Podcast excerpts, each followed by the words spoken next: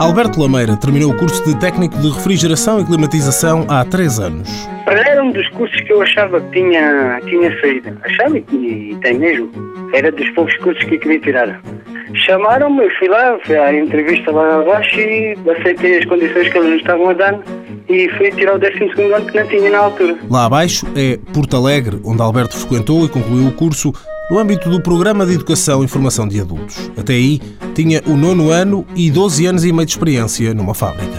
Trabalhava na Johnson, é, setor automóvel, fazíamos bancos para carros. E depois como é que vem parar este setor? a fábrica fechou. É, não sozinho.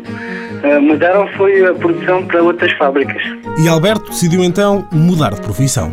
Faço manutenção e ar-condicionados. Já no final da formação, estagiou no Hospital de Porto Alegre, o que se revelou decisivo. Embora tenha sido só dois meses, que é pouco tempo, ajudou-me porque, pronto, tive ali os conhecimentos.